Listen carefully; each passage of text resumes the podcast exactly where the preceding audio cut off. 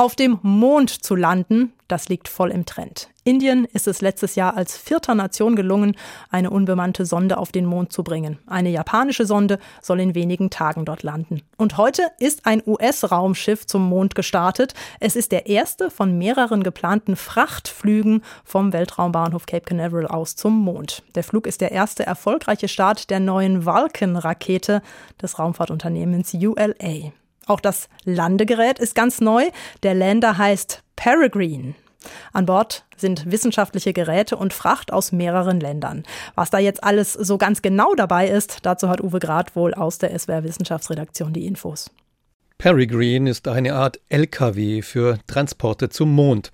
Menschen können mit diesem Raumschiff nicht befördert werden, aber wissenschaftliche Messinstrumente, technische Ausrüstung, Roboter oder auch Objekte, die Unternehmen aus ganz unterschiedlichen Gründen und geschäftlichen Interessen auf dem Mond platzieren wollen.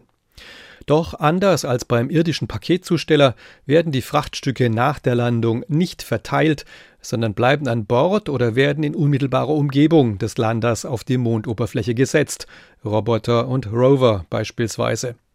Finanziert wurde die Entwicklung des Landers durch die amerikanische Weltraumbehörde NASA im Rahmen des Commercial Lunar Payload Services, einem Förderprogramm zum Aufbau des kommerziellen Frachtverkehrs zum Mond. Das Mondlandegerät selbst ist aber eine Entwicklung und Eigentum des privaten Raumfahrtunternehmens Astrobotic. Ob Regierungen oder Nichtregierungsorganisationen, Universitäten oder Forschungsinstitute oder auch Privatleute, grundsätzlich kann jeder mit den Landern von Astrobotic Fracht zum Mond bringen lassen. Preis pro Kilo circa 1,2 Millionen Dollar. Und so unterschiedlich die Auftraggeber, so unterschiedlich auch der Inhalt der Mondpäckchen. Beim Erstflug befindet sich Ladung aus sieben Ländern an Bord.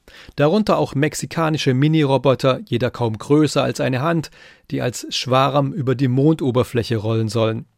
Außerdem Kapseln eines Weltraumbestattungsunternehmens mit der Asche von Verstorbenen, aber auch in Mikroschrift beschriebene Metallplatten einer Organisation, die Texte in tausend verschiedenen Sprachen der Menschheit auf dem Mond archivieren will. Ein großer deutscher Paketzusteller steuert eine Box mit allerlei Lieblingsgegenständen aus dem Kreis seiner Kundschaft bei.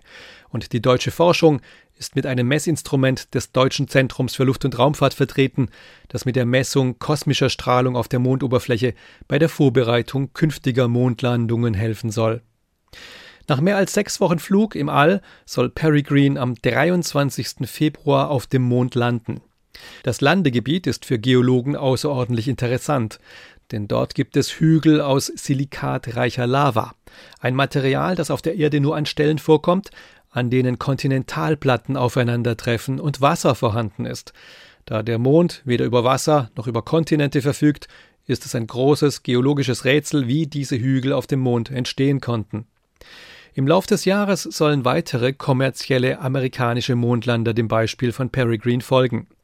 Die USA hoffen, mit einem regelmäßigen Frachtverkehr zwischen Mond und Erde der wirtschaftlichen Nutzung des Mondes einen Schub geben zu können, und die NASA will mit dem Absetzen von Technik auf dem Mond ihre Artemis 3 Mission vorbereiten.